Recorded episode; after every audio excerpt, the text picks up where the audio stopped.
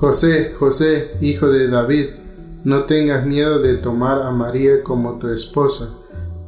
María no te ha sido infiel. El bebé que lleva en su vientre es del Espíritu Santo. Ella dará a luz un hijo y tú le llamarás Jesús, que quiere decir Dios salva, porque Él salvará a gente de sus pecados. José despertó de su sueño e hizo como le mandó el ángel del Señor.